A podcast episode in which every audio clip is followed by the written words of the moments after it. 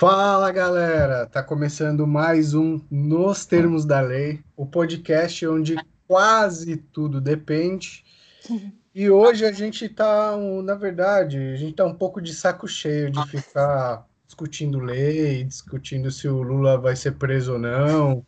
E a gente tá num, vai entrar num papo aqui, né, que por acaso eu estava conversando com as participantes faz pouco tempo sobre esse tema, que é produção de conteúdo.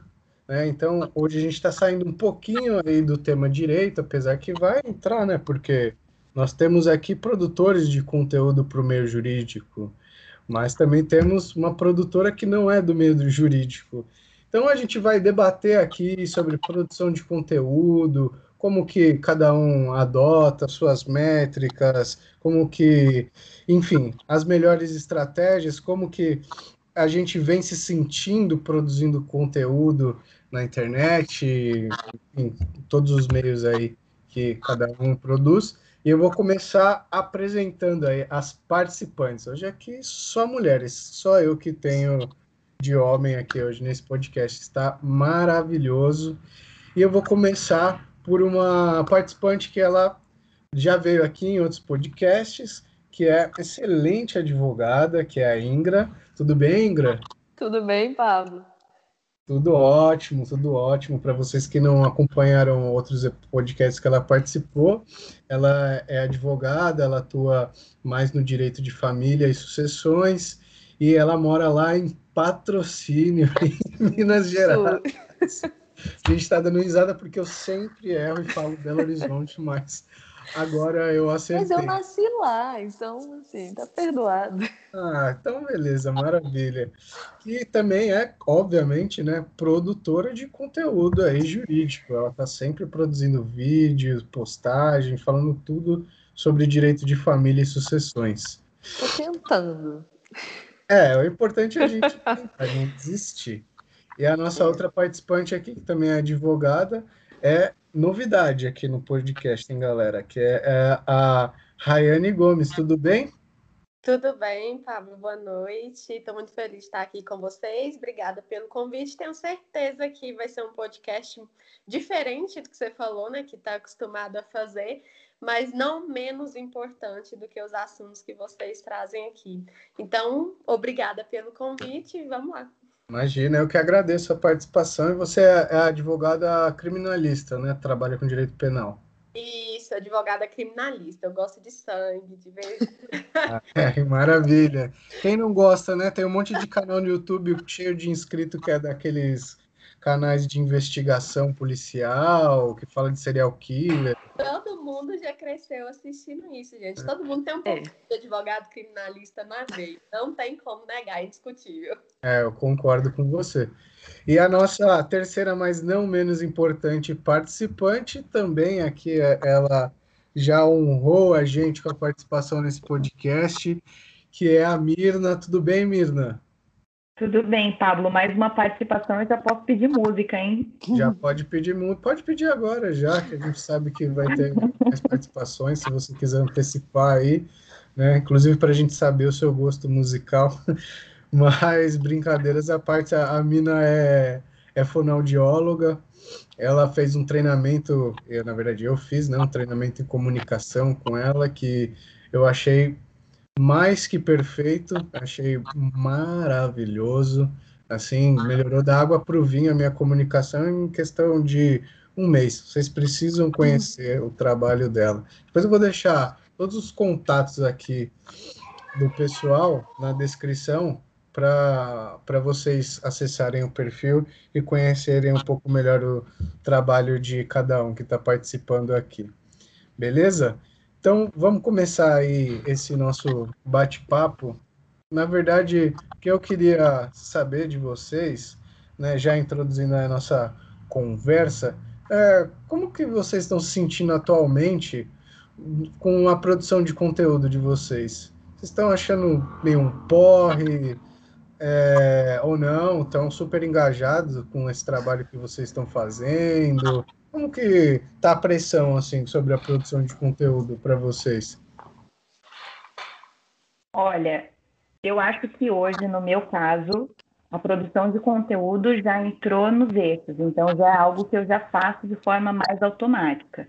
Mas quando eu comecei no Instagram, eu não entendia muito bem como funcionava a plataforma, qual era a forma que as pessoas gostariam de consumir aquele conteúdo, o que, que era mais importante de trazer, quais as ideias que eram importantes de abordar.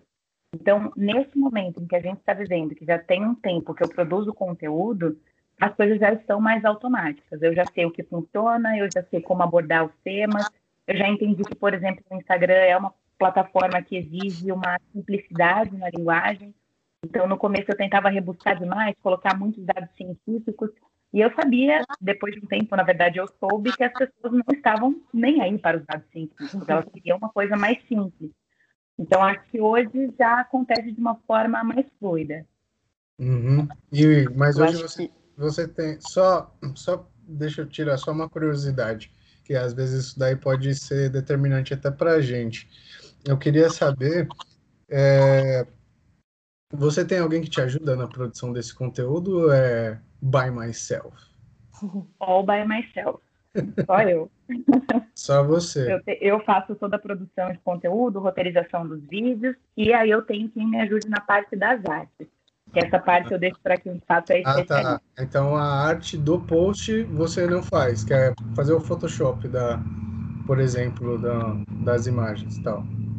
Não, hoje, hoje eu já tenho quem faça, mas no começo era eu que fazia. E aí eu comecei com Canvas, e aí depois eu fui mudando para o Photoshop e aos poucos eu fui profissionalizando. Então hoje eu já tenho um profissional dedicado para isso, inclusive melhor do Brasil, gostaria de deixar bem claro aqui. e que facilita muito, porque tem um olhar completamente diferente. A gente sabe como falar do nosso assunto, mas não sabe muitas vezes como trazer isso de uma forma que atraia os seguidores ou que as pessoas tenham o mínimo de interesse de ler sobre aquilo que você escreveu. Então, acho que a arte também é parte fundamental quando a gente pensa na produção. Uhum. Com certeza. Perfeito. O que, que, que você ia falar, Ingra? Desculpa, eu te interrompi. Ai, eu até esqueci. Mas era uma coisa assim, não, ah. lembro mais ou menos. É, o que, que acontece? Quando a gente começa a produzir conteúdo, eu senti isso comigo e acabei de sentir isso com a Mirna também. É, a gente começa querendo mostrar tudo que a gente sabe. Então você fica, nossa, deixa eu colocar dados, deixa eu colocar, no meu caso, né, linguagem jurídica, deixa eu colocar o que é da minha área aqui. E aí, quando você percebe que um vídeo de maquiagem é muito mais visualizado que o seu uhum. vídeo trazendo um assunto importante, eu acho que isso é muito frustrante. Nossa. Eu sei que a gente vai aprendendo é, o que, que o nosso público quer escutar, o que, que ele quer ver, e o Instagram, de fato, é uma ferramenta para um conteúdo mais rápido.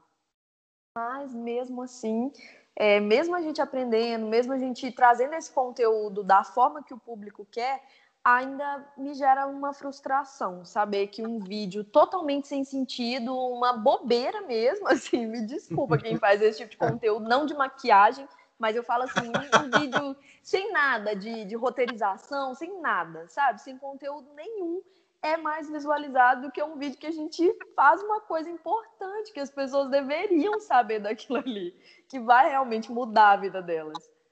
Com certeza. Você pega Sei lá, eu não sigo, mas já vi de vez em quando você pega o Instagram do Felipe Neto, na minha opinião, Nossa. só tem merda lá. Nossa, Pablo, mas aí agora também você foi assim, no, no pior de todos. Né? É, o pessoal fica lá, tipo, ó, babando o ovo do cara. É. Óbvio que tem um milhão de haters lá também. É isso. Mas, enfim, tá tendo audiência, né? Essa aqui é a questão. É isso. E ganhando dinheiro em cima disso. E ganhando então, dinheiro. Então assim, eu acho que eu não estou nem na melhor fase para falar sobre produção de conteúdo, a verdade é essa. Porque, sendo bem sincera com vocês, eu estou bem esgotada. Bem e... esgotada mesmo. É uma coisa que eu gosto, eu gosto muito de produzir conteúdo, eu gosto de conversar é, no, com o pessoal no Instagram, trazer uma coisa que eu acho realmente importante, ensinar o direito para essas pessoas. Gosto muito disso, não vou mentir, mas ultimamente, uma coisa que vem me desgastando muito, é, eu faço muito esses cursos de marketing, é, pessoal ensinando como que você deve fazer, quantas vezes você deve postar. E eu acho muito desgastante quando eu vejo esse pessoal falando: ah, você tem que postar todos os dias. De repente, mais de um post por dia, fora os stories. E eu não gosto dessa obrigação de ter que fazer. Eu não gosto de, não, hoje eu não tenho nada para falar, mas eu vou aparecer aqui só para marcar presença, só para mostrar que eu estou aqui sabe, qual é o fundamento disso? Eu não, não concordo, óbvio. Quem sou eu para falar sobre isso, para falar com especialistas que estudaram sobre isso? Mas eu, particularmente, não concordo. E eu, antigamente, eu me cobrava isso. Não, vou postar todos os dias, vou fazer story todos os dias e tal, vou tentar trazer conteúdo todos os dias, mas agora eu, eu acho que eu cheguei no meu limite, sabe? Se eu tenho alguma coisa interessante para falar, se eu acho que vai fazer alguma diferença na vida das pessoas, eu falo, mas não por obrigação. Não tenho mais esse negócio de ter que postar todos os dias no meu Instagram, do, no meu Instagram mesmo de advocacia. Não tem mais isso, porque eu acho que não dá, é inviável. Para uhum. mim, pelo menos, está inviável. Que que é eu, eu compartilho um pouco desse. Pode falar. Desculpa, Rene eu compartilho um pouco dessa frustração da Ingra no sentido da exaustão mesmo, porque é muito tempo produzindo conteúdo, muito é uma dedicação. É, é, o lance de pensar, estruturar um calendário editorial, fazer uhum. a pauta que você acha que vai funcionar. E no começo, até voltando um pouco do que você falou, Ingra, enquanto você estava falando, eu, eu fiquei pensando. A gente produz conteúdo no começo para os nossos pares.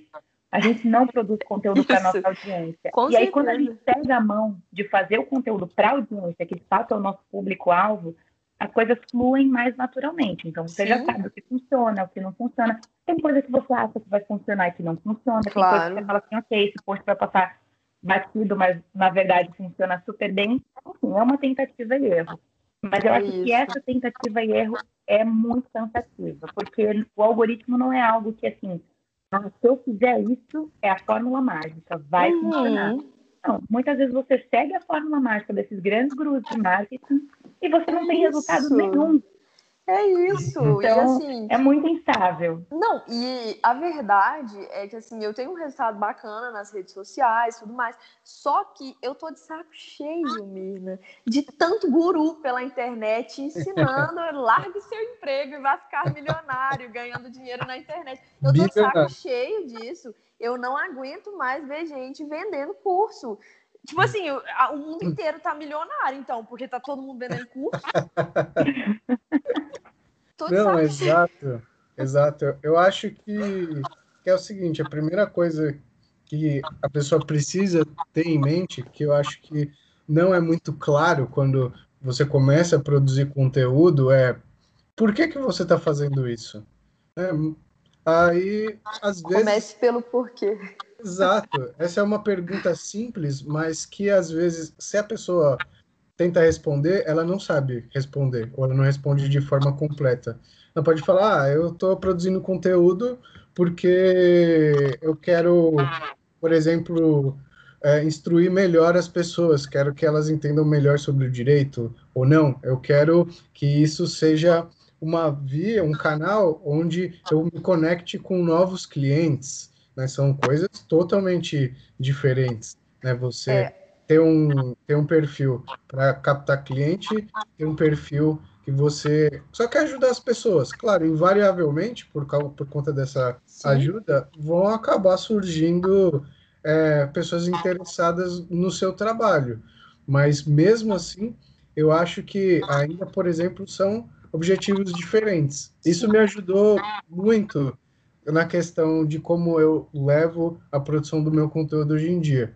Porque o que eu quero fazer na internet, pelo menos por enquanto, é realmente postar um conteúdo que seja relevante e ajudar as pessoas de alguma forma. Ponto. É isso que eu quero fazer. Eu não estou preocupado em ter um milhão de seguidores para eu crescer minha base de clientes lá no escritório. Se isso acontecer, maravilha, mas não é a minha pira agora por, por isso que eu tava nessa cobrança, igual a Ingra falou, tenho que postar alguma coisa todo dia, tenho que fazer stories e tal. E aí depois eu caí em mim e eu falei, tá, se eu quiser realmente ter uma evolução, eu vou ter que ter uma certa constância. Porém, isso. tipo, é isso que eu tô querendo para mim agora? Tipo, não é, sabe? Eu quero ajudar as pessoas, só que da forma que eu puder. Eu tô cheio de coisa para fazer no escritório de advocacia, no escritório de contabilidade e lá na indústria. Então, por que, que eu vou ficar me matando de produzir conteúdo se eu tenho três negócios que estão indo bem? Eu vou deixar, por exemplo, de trabalhar nos meus negócios para fazer um post que, igual a Ingra falou, a gente sabe que tipo, o pessoal vai cagar. Então, o que, que eu faço hoje? Eu falei, meu, eu vou trabalhar na internet, vou, só que eu vou fazer o que eu estou afim, o que eu vou fazer bem e vai ser relevante. Então, hoje você entra no meu Instagram, o que o foco lá que você vai ver é o podcast aqui, que eu adoro gravar esse podcast, é muito legal conversar com as pessoas, trocar essa ideia, sabe? Eu acho que e eu já ouvi vários podcasts jurídicos, eu não, não encontrei nenhum que eu falei, puta, gostoso de ouvir, sabe? Um negócio mais informal, igual eu faço aqui. Então, é um conteúdo que eu estou gostando muito de produzir e, em paralelo a isso, você vê lá no meu perfil no Instagram também, agora um pouco mais de, de lifestyle, que eu estou nesse negócio de transformar o meu corpo, estava muito infeliz com isso. Sei que tem muitas pessoas que estão assim, estou fazendo um documentário de todo esse processo de transformação. Eu não, não pretendo ser é, um, um, influenciador fitness nem nada, mas eu acho que pode ser legal eu saindo, eu, aonde eu estava, né, agora eu melhorei um pouquinho, mas ainda estou ruim e tal. Eu acho que tem muitas pessoas que estão tentando melhorar e já vieram falar comigo. Pô, legal, melhorei minha alimentação, estou fazendo uma corridinha, por mais que eu não seja nem queira ser um influenciador fitness, eu já estou ajudando a pessoa. Sim. Posso ajudar tanto com direito quanto com, por exemplo, esse conteúdo que eu estou produzindo, mostrando que eu estou me dedicando na dieta, nos treinos. Então, para mim, hoje em dia, o mais importante é isso: é eu produzir um conteúdo que eu me sinta à vontade e que eu vou ajudar as pessoas. Esse é o meu objetivo. Então, Exato. essa é a pergunta é uma das mais importantes para responder quando você vai começar a produzir conteúdo. Com certeza, inclusive foi uma coisa que, que me fez mudar novamente esses dias, que aí eu acho que eu esgotei, eu falei assim, gente, eu estava produzindo muito conteúdo e por assistir esses cursos, é, eu estava dando uma informalizada também nesse conteúdo e tal, às vezes final de semana, por exemplo, postava coisa pessoal, e eu sou uma pessoa muito fechada. Então, é, eu não sou de postar coisa pessoal no meu Instagram normalmente, eu não sou de ficar compartilhando coisa pessoal com outras pessoas. Eu tenho poucos amigos, poucas pessoas que eu conto e tudo mais. E aí eu comecei a compartilhar algumas coisas, é, até, por exemplo, ah, final de semana, não pode ficar sem postar, então deixa eu compartilhar aqui o que, que eu estou fazendo, uma coisa assim. E isso começou a me incomodar também porque eu senti que não era não era essa a solução. Eu não tô ali no Instagram, agora eu consigo perceber, eu não tô ali no Instagram para manter aquele número, para ganhar mais seguidores, não é isso. Então eu sentia antes que às vezes no final de semana eu perdia seguidor porque eu não postava e aí comecei a fazer alguns posts mais informais, mais pessoais. E agora eu já sinto assim, gente, eu tô aqui tentando ajudar Estou tentando trazer o direito de uma forma mais clara. Então, assim, quem quiser ficar, vai ficar. Quem não quiser, que não fique. Não vou compartilhar uma coisa que não é, não é minha aqui para segurar um número de seguidor ou para captar novos seguidores. Então, eu tô bem esgotada esses dias, gente. A Rayane passou muito por isso também, esse esgotamento, que eu lembro que a Rayane começou assim, com tudo. Vou até deixar você falar, Rayane, que eu tô em conversa aqui. Eu acho que de tudo que, que a gente conversou até agora, o que a gente percebe, e quem faz isso diariamente, percebe muito claro é que a produção de conteúdo, ela, como tudo na vida, ela tem, um, tem as fases, né? Sim. Tem o início. Eu sou bem de fase. Ai, tudo era difícil, não sabia como falar, com quem falar, não sabia o que era Aí tem a fase que você começa a engatilhar o negócio, aí você começa a postar e começa a interagir, o pessoal começa a gostar. Aí depois você passa para a fase, pô, estagnei, não sei mais e agora. Depois você passa para a fase de exaustão mesmo, porque produção de conteúdo, ela requer muito da gente. Muito. É o que vocês falaram, tipo assim, são horas, eu, eu arrisco a dizer mais, que são dias pensando no que falar, em como falar, para quem falar, de que maneira falar, e depois ir lá e fazer um post que, pô, flopou, né? Ninguém. É. view e outra coisa Nossa. é menos importante, tem mais interação. E uma dessas fases, que né, além da exaustão, que eu acho importante a gente falar, é a fase que vocês falaram um pouco sobre da nossa perda de identidade. Porque tem um milhão de pessoas realmente vendendo a fórmula mágica, vendendo aquilo que funciona para elas, mas na verdade é isso que não existe, não existe essa fórmula mágica. A pessoa pode vender aquilo que funcionou para ela, mas eu não sou aquela pessoa. Perfeito. A minha trajetória não é a daquela pessoa, a minha rotina, o meu cotidiano, a minha personalidade não é aquela pessoa. Então, quando você percebe isso e precisa desassociar o que as pessoas falam e começar a centralizar em se perguntar por que, que eu estou aqui, o que, que eu estou fazendo aqui, o que, que eu quero com isso, é quando você começa a trazer de novo a sua autenticidade de volta, e aí sim você começa a fazer coisas não por obrigação. Aí você faz porque você gosta. E é o que a Ingra falou, falou assim, ah, eu não aguento mais, porque todo mundo falava que tinha que postar todo dia, 10 stories, 10 posts. é, a realidade é uma realidade diferente. Isso. Às vezes isso funcionou super bem para aquela pessoa, mas eu tô em outra área que isso não vai funcionar que isso não vai dar certo. E como que eu vou descobrir isso? Depois de muito bater a testa na parede. Depois do tempo que você fala assim, pô, eu não aguento mais, que aí é a fase da exaustão. Então, assim, eu acredito que nesse momento em que hoje que a gente vive, é de a gente não poder se ausentar totalmente da internet.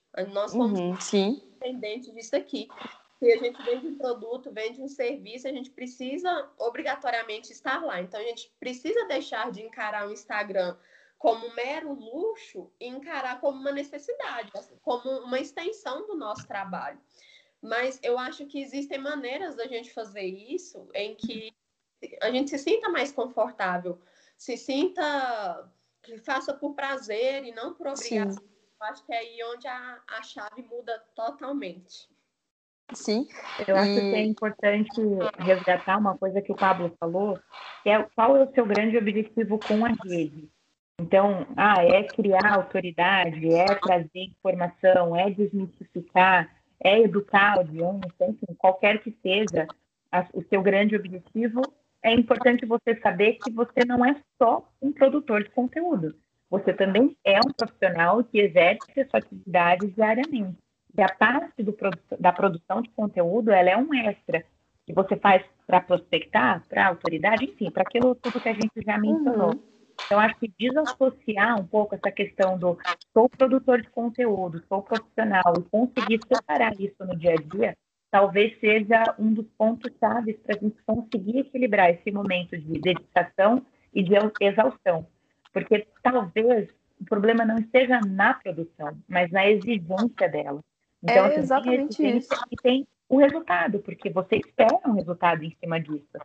Você faz um post para ter like, para ter engajamento, para ter comentário. Não é, é muito vaidade isso, mas que infelizmente a gente busca em maior ou menor grau.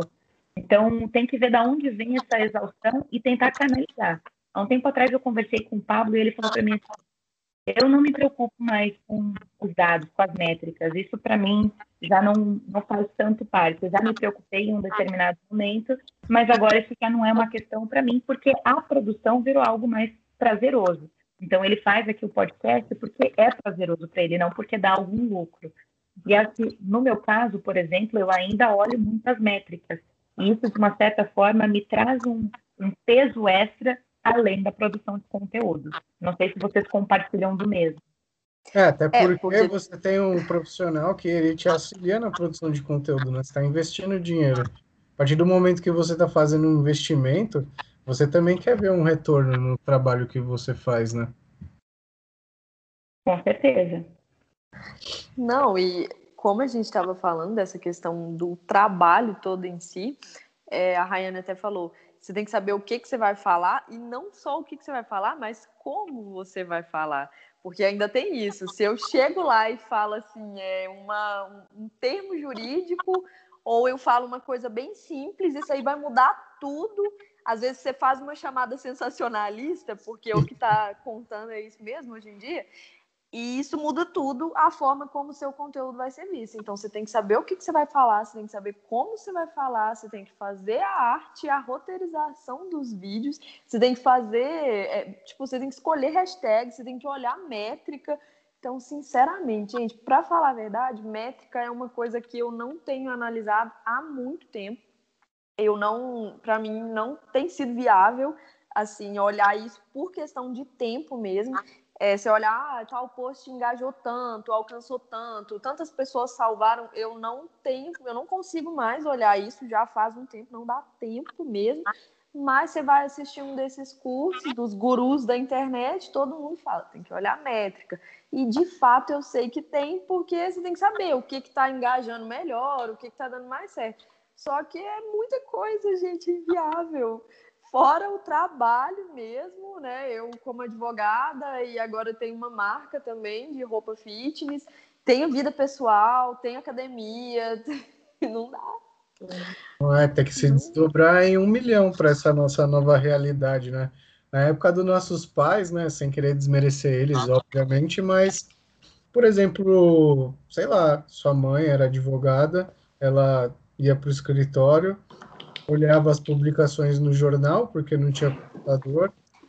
E, e é isso, trabalhava lá no escritório, chegava em casa, assistia um, televisão e pronto, né? Hoje em dia, porra, a gente fica conectado o dia inteiro. Você chega é, durante o, dia, dia fazendo post, chegou em casa, você vai fazer, por exemplo, o roteiro do que você vai postar no dia seguinte ou ainda no mesmo Isso. dia mais tarde, vai fazer um calendário de conteúdo que você vai postar, você está se, se, se, preocupando, então a gente fica online assim, quase que, que 24 horas, né? E isso, isso. Acaba, acaba surgindo uma grande exigência, principalmente que você olha hoje em dia na internet, né? mais especificamente que eu vou falar lá de Instagram ou YouTube mesmo, você vê um pessoal com puta sucesso, que a gente sabe que não é a maioria, né? São poucos que vão e conseguem chegar nesse patamar, como qualquer coisa na vida, como um grande advogado,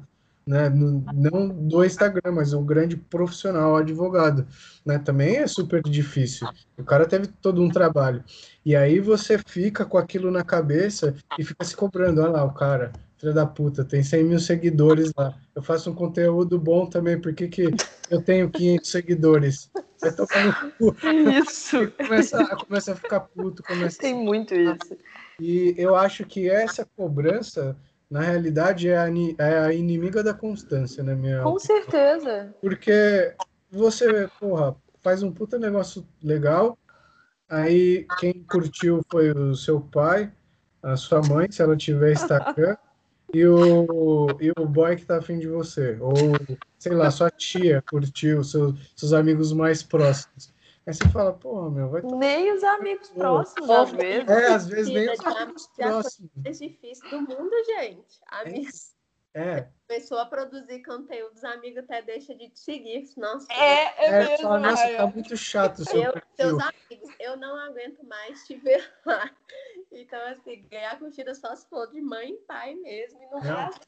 Sim. Eu, eu parei de ficar vendo tanto essas métricas, porque eu falei, ah, eu gosto de estar tá presente na, nas redes sociais lá, de produzir o conteúdo do meu jeito, que é, com certeza é o mais autêntico possível, porque eu não tô nem aí para nada quando eu posto meu conteúdo, né? Inclusive, tô só esperando o, o dia que o Tribunal de Ética vai bater na, na minha porta.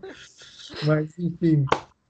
É, e eu não ligando para essas métricas, isso me ajuda muito a ter constância, porque, tipo, eu nem olho curtida, tipo, ah, foda-se se curtiram uhum. ou não curtiram para ser sincero, a única coisa que eu olho de vez em quando é como tá o podcast. E na minha opinião, ele tá tipo excelente assim. É, para um podcast pequeno que não, é, que não é muito conhecido e é muito mais difícil você divulgar um podcast que uma postagem no Instagram, né? Porque como que o cara vai chegar até o podcast, né? Só se der a sorte dele ver no meu Instagram ou ele jogar pelo acaso um tema na busca do Spotify, por exemplo, e vai ter o meu e vai ter o podcast lá com o tema do episódio.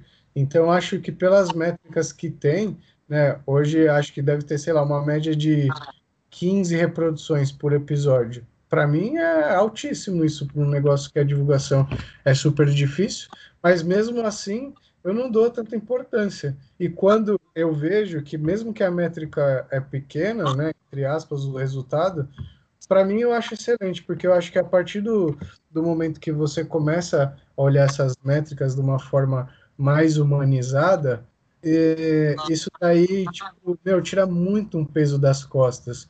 Porque a gente, na rede, agora a gente está acostumado com o quê? Big numbers.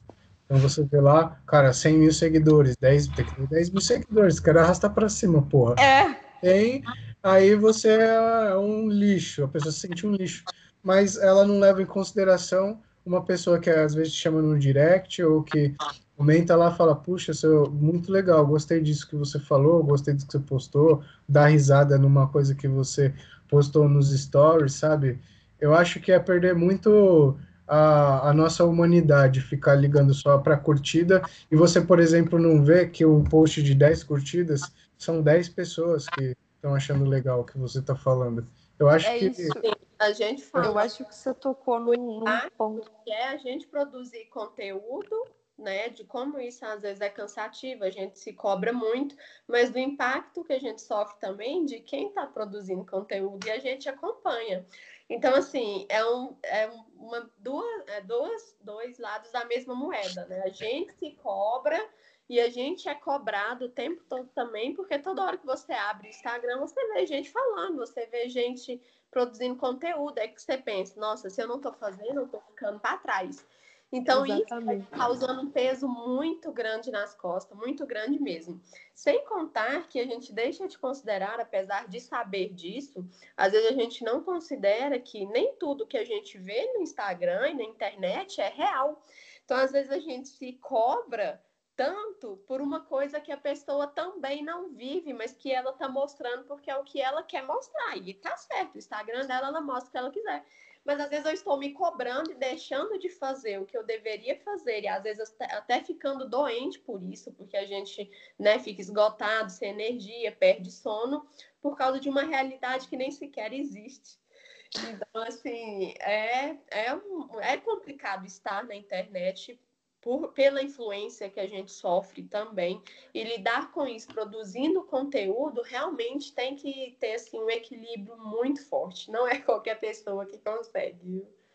Tem que ter um equilíbrio, eu e eu que... acho que essa constância que eles cobram tanto, muitas vezes é praticamente impossível, para não falar impossível mesmo, sem falar que eu acho que perde a qualidade muitas vezes, no meu caso, por exemplo, eu acho que eu perdi a qualidade, assim, no sentido, não, claro, gosto muito dos meus posts, tal, todos eu faço pensando em todos os detalhes, mas eu acho, eu falo de perder a qualidade, assim, é de às vezes trazer um assunto que eu já trouxe só para não deixar de postar. Ah, já falei isso aqui, mas eu vou falar de novo, porque eu tenho que postar, porque a fulana falou que tem que postar. Sabe? Então, acho que perde essa qualidade e eu acho que o Pablo tocou num ponto muito interessante dessa questão da humanização. Porque esse pessoal cobra tanto que a gente poste, ah, posta tantos stories e tal, que você tem que aparecer nos stories todo dia para humanizar a sua marca. Mas muitas vezes você está trazendo uma coisa que não é, não é verdade, você não queria estar tá ali eu estou aqui por obrigação. Então, como é que eu estou humanizando a minha marca? Como é que eu estou humanizando o meu Instagram jurídico se eu nem queria estar tá aqui? Estou de saco cheio, estou aparecendo só porque ah, eu tenho que aparecer todos os dias, eu tenho que humanizar esse meu perfil. Eu acho que tem aqui alguns pontos importantes. Enquanto vocês estavam falando, eu estava até tomando nota, né, para não esquecer.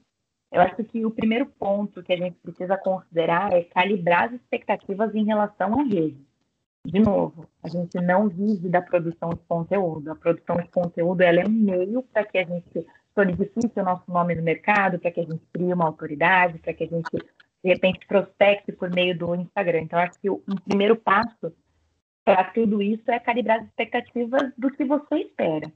E uma coisa que a Ingra mencionou em relação à repetição de conteúdo. Eu estava vendo um post do João Pedro e ele fala que é a repetição.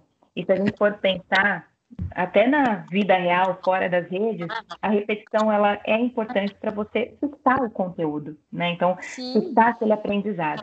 A gente tem muito em mente de que preciso trazer algo inovador, preciso trazer algo que a internet nunca viu.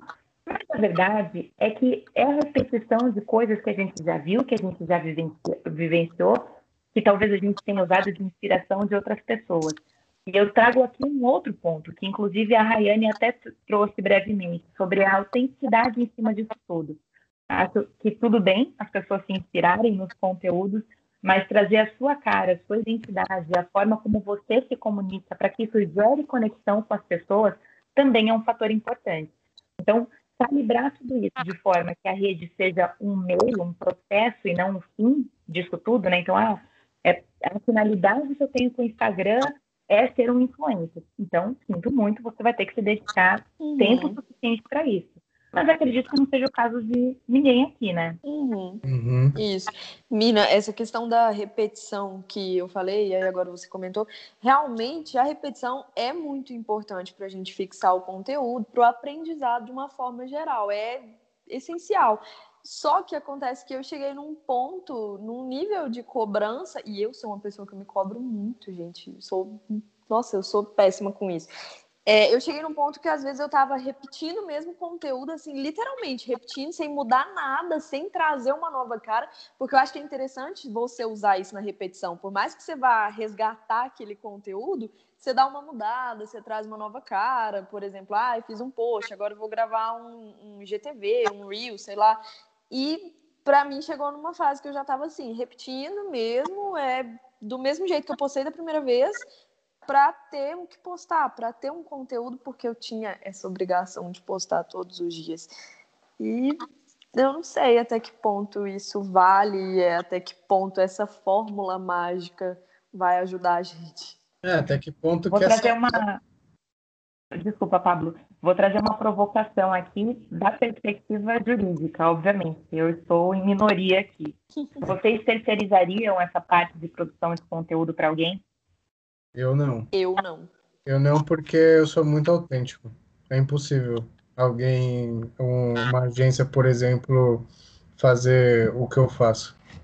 Justamente. É, no seu caso é mais autêntico ainda, né, Pablo? O seu conteúdo é bem autêntico. Exato. O meu não é nem por questão de autenticidade, é mais pela forma, assim, primeiro que eu gosto de produzir conteúdo, tô aqui falando que eu tô esgotada, mas eu gosto. Só que outra coisa é, eu sou uma pessoa muito detalhista, extremamente ligada em português, em linguagem. Então, assim, é, eu gosto de escrever, eu gosto de, de pessoalizar aquilo ali que eu tô trazendo e tal, é trazer experiências que eu vivo no escritório, casos que eu vejo aqui no escritório e eu não conseguiria passar isso para uma outra pessoa fazer.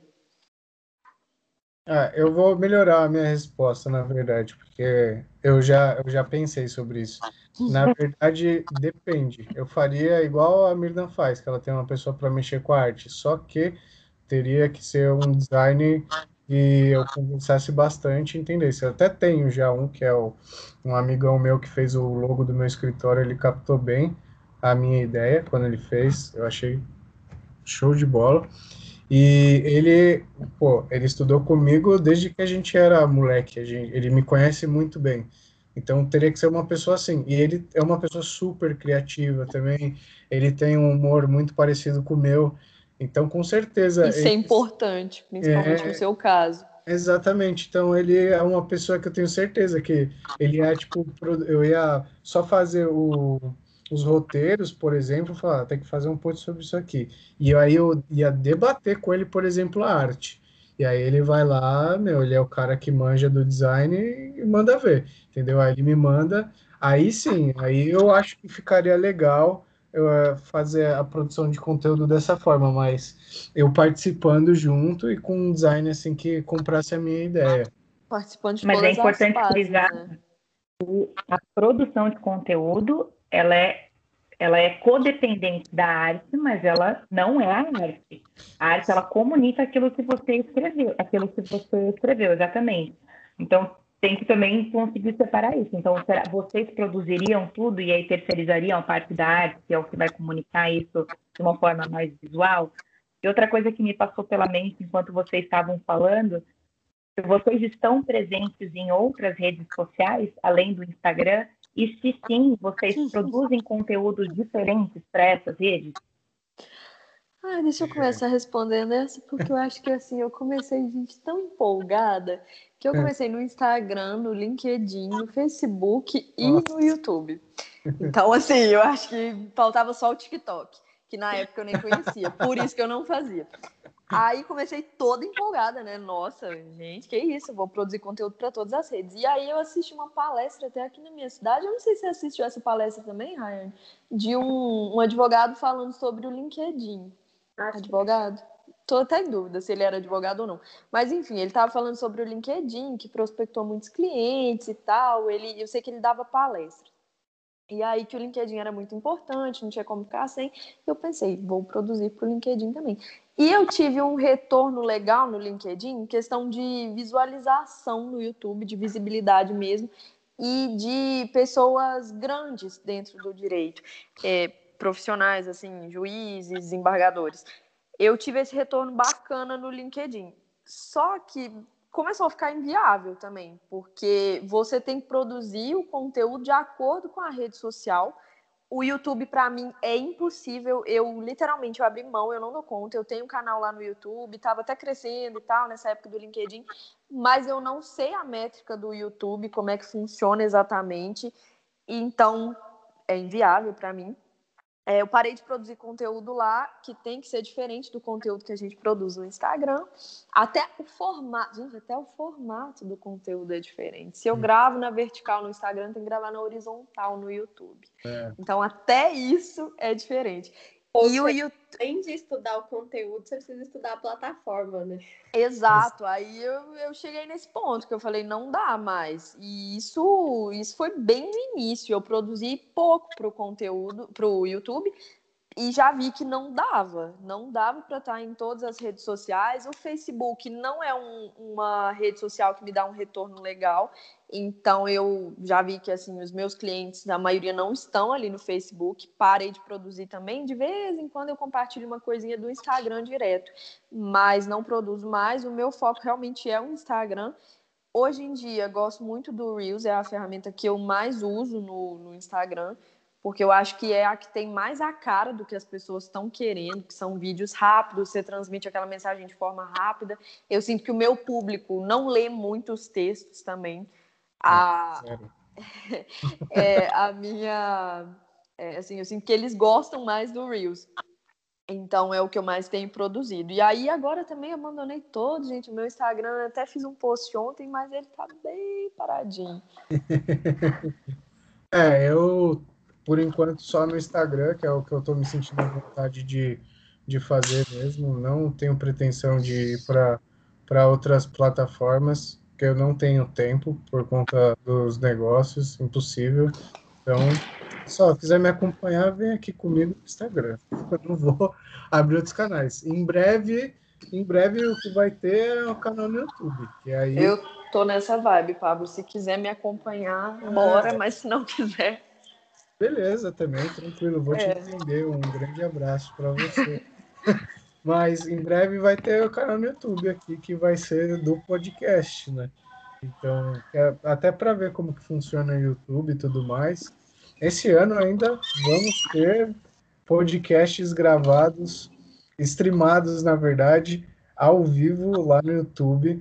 E com certeza vocês vão ser convidadas aí para participar também desses podcasts, né? Vamos ver, quem sabe não começa a surgir perguntas, né? Eu coloco, oh, pessoal, quer mandar pergunta 100 reais aqui para mandar a pergunta para a gente, para os convidados, começa a fazer propaganda do iFood, né? É que como a gente está fazendo podcast tudo online, né? Não sei como que ficaria, porque hoje em dia, não sei se vocês gostam, acompanham podcast, mas esses daí que são tudo é, que eles gravam no YouTube, né, as lives, são tudo presencial, né, físico. Não, eu não vi pelo menos nenhum ainda que é igual esse aqui, que é 100% virtual e o pessoal faz live no YouTube. Não sei se já viram algum. Não, os que eu vi são todos presenciais, mas eu vou falar para você, eu prefiro o conteúdo do podcast do áudio, assim, eu não tenho costume de ver o vídeo sendo streamado no YouTube. Talvez eu não tenha visto nunca, para ser bem honesta, porque eu acho que a graça do podcast está nisso, sabe? No áudio, em você tentar imaginar como é a cara da pessoa. Claro que eu sempre vou puxar a para o meu lado da comunicação, eu acho que a voz ela tem um potencial comunicativo muito grande. Então, particularmente, é o meu formato preferido. Mas eu sei que está sendo uma tendência bem importante, né? Dos vídeos sendo streamados e, paralelo a isso, a gravação do podcast. É, que eu acho que o pessoal gosta de ver, por exemplo, você falou, ah, eu gosto da ideia do podcast porque é áudio. Eu também gosto, principalmente a época que eu ia para a faculdade e aí pegava o metrô e eu ficava ouvindo podcast na minha interminável viagem para a faculdade. Mas eu, eu, eu passei a gostar também de ver os podcasts não ao vivo. Eu não gosto de ver muito ao vivo porque eu não gosto de perder o fio da meada. Eu gosto de ah, ver. também odeio ver ao vivo. Mas eu gosto de ver gravado. Eu gosto de ver a reação das pessoas lá, ver o que está acontecendo. Então, é uma coisa que, que eu acho bacana, né? Não sei se como que ficaria no virtual, se daria certo. A gente provavelmente vamos descobrir todos juntos. Mas... eu gosto de eu gosto de vídeo também, porque eu sou uma pessoa muito visual eu, ao contrário do que a Mina falou, eu não gosto de ficar assim, nossa, como é que será que é a cara dessa pessoa? Eu gosto de ver. Então, eu até tinha uma dificuldade com livros por conta disso. Eu sempre, a vida toda, nossa, prefiro filme, tudo bem, o livro é mais detalhado e tal. Hoje em dia eu tô lendo bastante, mas eu ficava nessa, nossa, eu não consigo imaginar, eu tenho que ver a pessoa, como é que ela é. É, me dá um rosto, eu quero saber. Que Exato, eu, eu sou, eu comecei eu sou visual. A eu li o primeiro livro do Harry Potter, falei, como que é esse menino? Eu preciso saber como é. Esse danado desse Harry Potter. Tanto que eu lembro que na época é... tinha, teve um concurso né, para escolher quem que ia ser o, o Harry Potter. E, meu, pelo menos o que a minha professora de inglês falou, que ela é tipo master fã do Harry Potter, ela falou: se você tivesse nascido na Inglaterra, você ia ser o Harry Potter. Eu falei, caralho, mentira, não acredito que eu nasci no Brasil. Na época do filme que lançou o Harry Potter, eu era tão parecido com, com esse ator que, meu, juro por Deus, às vezes eu andava na rua e, tipo, o pessoal ficava impressionado, falava, meu, você é o Harry Potter? Não, você não é, né, o menino? Juro por Deus, tinha. Às vezes vinha pai e mãe, assim, falar: Olha, filho, Harry Potter. eu, ficava me sentindo tipo um bicho. Eu, gente, eu não sou Harry Potter. Eu queria ser. Você perdeu a oportunidade de ganhar dinheiro, cara. Eu ia estar bilionário, exatamente. Se eu, se eu fosse o Harry Potter, mas em, Não, mesmo sendo sósia dele, você já perdeu a oportunidade. Nossa, é verdade. Fazer cosplay. A minha mãe, é. podia, a minha mãe podia explorar eu, né, para fazer propagandas e, e tudo mais. Mas, meu, depois da gente chorar bastante aqui sobre produção de conteúdo, eu vi que o pessoal aqui, quase todo mundo já está tá exausto, né, sobre esse papo de a gente produzir conteúdo, ninguém tá, tá muito bem da cabeça, pelo, pelo que eu pude constatar aqui. Justamente por isso que eu taquei, igual eu falei para vocês, meio que a lei do foda-se no, no meu Instagram eu vou produzindo o que me dá vontade. Se me der pra, vontade. E, e, me dá prazer só. É, eu acho que, para quem está ouvindo aqui, o que eu gostaria de falar é que não se, não se cobre tanto. Igual, por exemplo, a Ingra falou. Ai, tem que não se cobre tanto igual a Ingra. Exato. não se cobre tanto. Tenta meu, levar, claro, é importante você ter a presença nas mídias, mas faça na medida do possível do que você pode. Claro, se esforce de verdade.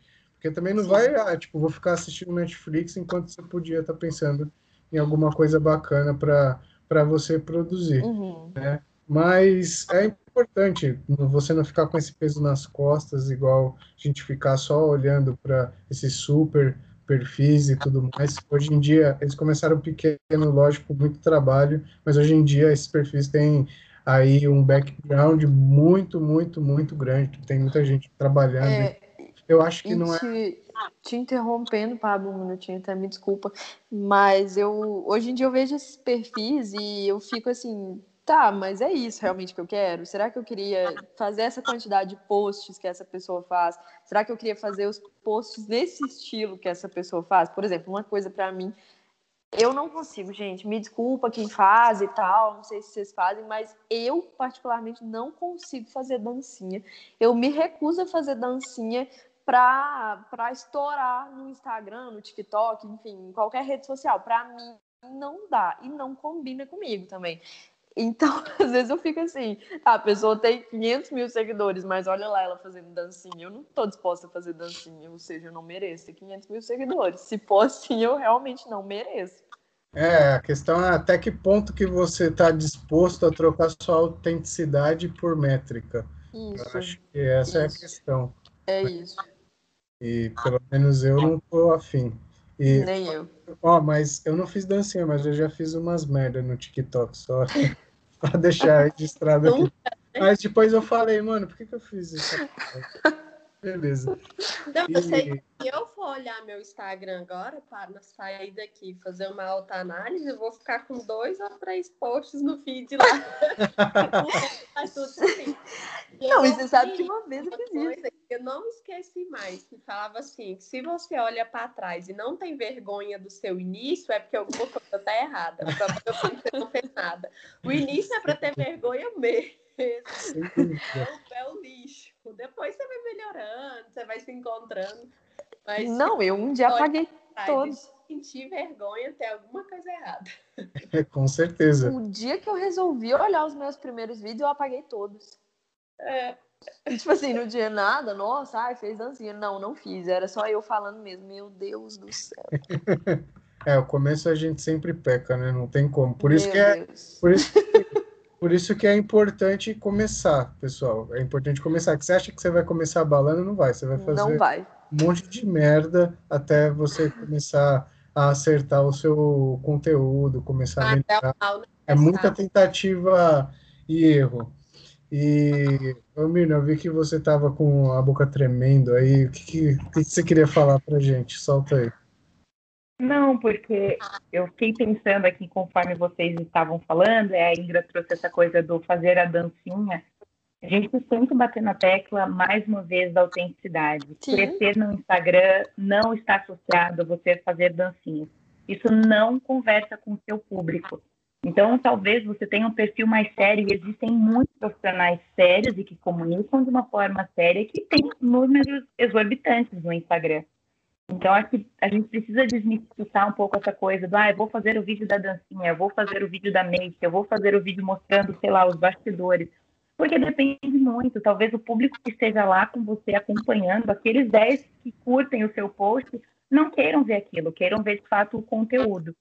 Então, cuidado com as fórmulas mágicas, cuidado com as, ah, preciso fazer tal coisa para viralizar, preciso aparecer dessa forma porque isso vai bombar no Instagram. Muitas vezes coisas que a gente não dá a devida importância bombam e tem uma repercussão muito positiva e vai muito de encontro com a nossa postura profissional. E aí a gente retoma aquele papo inicial, né, do objetivo. O que, que eu quero mostrar no Instagram? Qual que é a minha função ali? É educar? É gerar conteúdo porque na minha área é escasso, tudo isso? Então tem que ver o que, que combina com você e quais são os seus objetivos profissionais por trás da rede, porque eu penso que o Instagram é uma rede que está aqui só para auxiliar. Ok que a gente fica um pouco caótico com tudo isso, com a cobrança, com a forma de produzir conteúdo, com os seguidores, com os números, é invariável, isso não tem como mudar, porque é uma métrica de vaidade que, infelizmente, a gente se apega a ela. Mas Uhum. trazer o que você de fato acredita, eu penso que é um ponto de extrema importância. Então, eu também não me imagino produzindo na minha rede. Eu falo de comunicação o tempo todo. E eu falo, olha, não é o que você... Não basta ser, tem que parecer. Não é o que você fala, é como você fala. E aí eu venho e posto uma dancinha que de repente não tem nada a ver. Tem outras fonoaudiólogas que fazem isso. E combina muito do público delas. E não está errado. Acho que faz parte. É, o tipo de produção de conteúdo de acordo com o público que você quer atingir. E pensando na comunicação, se você não tem bem estruturado quem é o seu público-alvo, esquece, não tem produção de conteúdo ou discurso que convença. É, exatamente, concordo 100%. Eu acho que a gente não pode perder a nossa autenticidade, igual eu estava falando.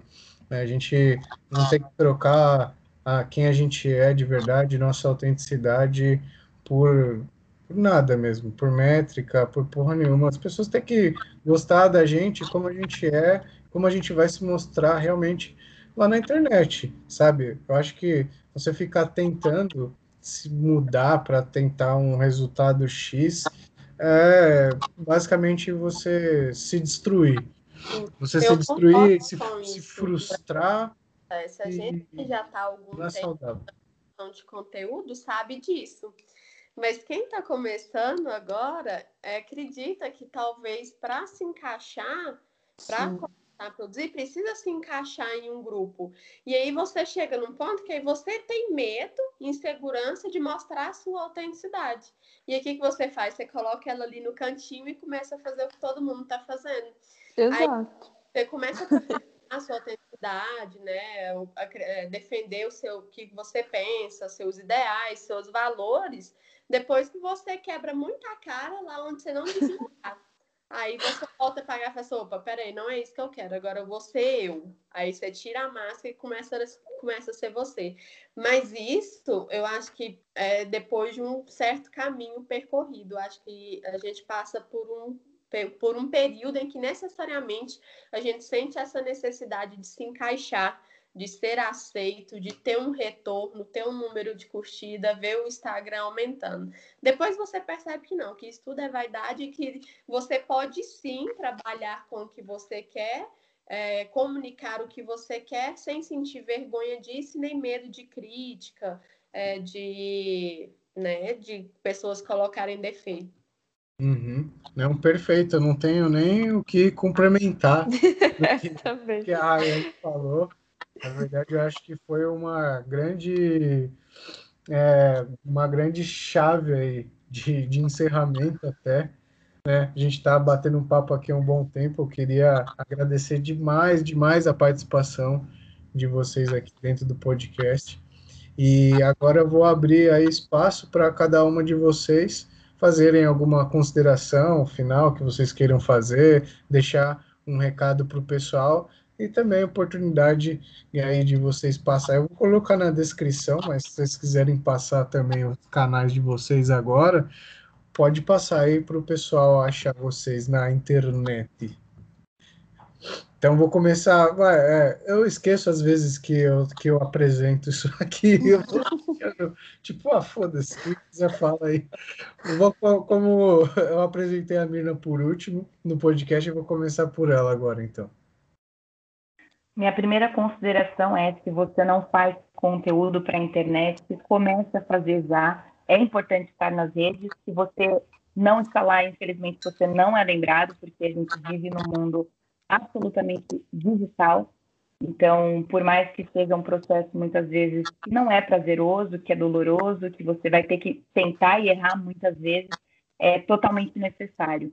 Então, esse é o meu recado assim, final, que eu acho que é bastante importante. Eu penso até que eu demorei para começar a produzir conteúdo, porque quando você engaja nisso, as coisas vão fluindo mais. E recado final, me sigam nas redes sociais, arroba Estou abrindo uma turma de mentoria de comunicação também. Quem se interessar, pode mandar mensagem por lá.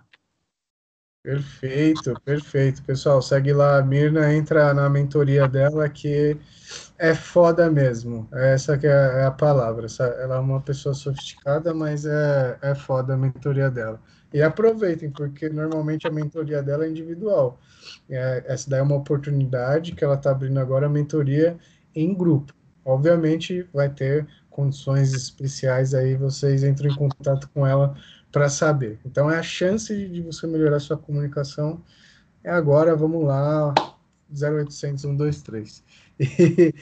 E, e agora, e você, Indra? o que você gostaria de falar para os nossos webnautas, nossos ouvintes? Então, Pablo, eu quero inclusive reiterar o que a Mina falou, porque é muito importante você estar nas redes sociais hoje em dia. As pessoas passam mais de sete horas, o brasileiro passa mais de sete horas por dia nas redes sociais. Então, obrigatoriamente, você tem que estar nas redes sociais. Só que não deixa isso ser um peso para você. É, mas o, o que a gente falou aqui mesmo, sabe? Quais são os seus objetivos? É o que você falou. O seu objetivo é ser digital influencer, o seu objetivo é produzir conteúdo realmente, ou você vai complementar o seu trabalho com isso aqui? Você está querendo é, ajudar as pessoas, você está querendo indiretamente prospectar clientes, ou você vai trabalhar com redes sociais. É muito importante que você saiba isso.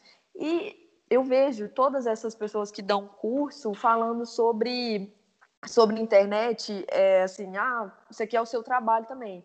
Você tem que ter tempo para produzir, porque isso aqui é como se fosse o seu trabalho, então você tem que ter esse tempo para isso.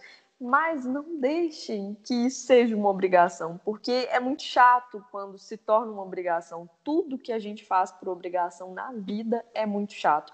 E aí, uma coisa que é prazerosa, como eu falei, eu gosto de produzir conteúdo, isso ficou chato para mim, depois de um determinado tempo, ter que fazer isso por obrigação. Então, a primeira consideração é, reiterando a da Mirna, para vocês não deixarem de participarem das redes sociais, de serem ativos, é, mostrar o lado profissional ali. E mas para que vocês não deixem também que isso seja uma obrigação. E o que você falou que eu achei super importante a questão da autenticidade. É, não, não vai comprar um curso aí, achar que você tem que fazer tudo igual que essa pessoa está ensinando, porque o seu perfil tem que ter a sua cara o seu trabalho tem que ter a sua cara, não pode ser uma cópia do trabalho de uma outra pessoa. Às vezes o que funciona para mim não funciona para você, não funciona para a Mirna. Então coloca a sua cara ali, não tenta se encaixar nesse padrão que a gente tenta no início, como a Rayane falou, a gente ah, vou fazer dancinha porque é o que dá visualização e tal, mas isso combina com você? Não que esteja errado fazer, mas isso combina. O que que quem é você? Acho que você tem que transmitir isso nas redes sociais. E... Perfeitíssimo. Sim. Só considerações fodas aqui, né? Não poderia ser diferente das participantes. E você, Rayane, o que você tem para. Você quer deixar algum recado aí, mandar um beijo para alguma caravana? Ai, errasse agora, a gente já teria aí muita coisa para anotar e aprender, né? Eu aprendi muito aqui. E assim, mas eu, o que eu apego de tudo que vocês falaram e com a minha experiência, o que eu mais assim vou enfatizar é a questão do equilíbrio. Saber ser equilibrado com tudo que a gente faz na vida e saber respeitar cada fase que a gente está é extremamente importante e o respeito com si próprio, além de tudo, né? Respeito em não se cobrar tanto, respeito em não se comparar tanto, respeito com saber entender que, poxa, agora eu estou começando, mas um dia eu vou melhorar, um dia vai, vai isso aqui vai ser mais tranquilo, é, porque vocês falaram, é necessário estar aqui. Mas o equilíbrio, o respeito com si próprio, com cada fase, até onde você consegue ir, até onde é o meu limite, isso é fundamental. Eu acredito que não só para redes sociais, mas para a vida em geral. Né? Com saber certeza. E saber ter equilíbrio com todas as fases que a gente passa. E é isso, fiquei muito feliz de estar aqui com vocês. Obrigada por terem compartilhado comigo tudo que vocês compartilharam aqui. Imagina, eu que, eu que agradeço. E o meu recado final que eu digo é sigam todo mundo aqui que está participando desse podcast. Pessoal, tenho certeza que vocês não vão se arrepender aqui, só tem pessoal que é foda mesmo, né? Hoje em dia, nosso perfil pode ser até pequeno, mas vocês vão ver que daqui a pouco tempo vai ser, vão ser só pessoas com mais de um milhão de seguidores. frequentes. Oh, já, meio. já, é, que isso? Exatamente. Minha primeira. E vocês, amiguinhos, curtam, compartilhem as publicações da gente que está aí na estrada, na internet, divulgando o nosso trabalho. Não custa nada, né? Em vez de ficar postando só é, foto e vídeo tomando gin tônica, pode ajudar o, o amiguinho também. E, e, você, e você que, que é hater, você que é hater, eu tô de olho em você, vou te pegar tá? Você que fica o, o, dia inteiro coçando o saco, não faz nada e vai dar hate no post dos outros, eu quero que você vá à merda. Esse é o meu recado final. Beleza? Então, pessoal, agradeço demais aí, obrigado. E a gente vai ficando por aqui. Falou! Tchau. Tchau.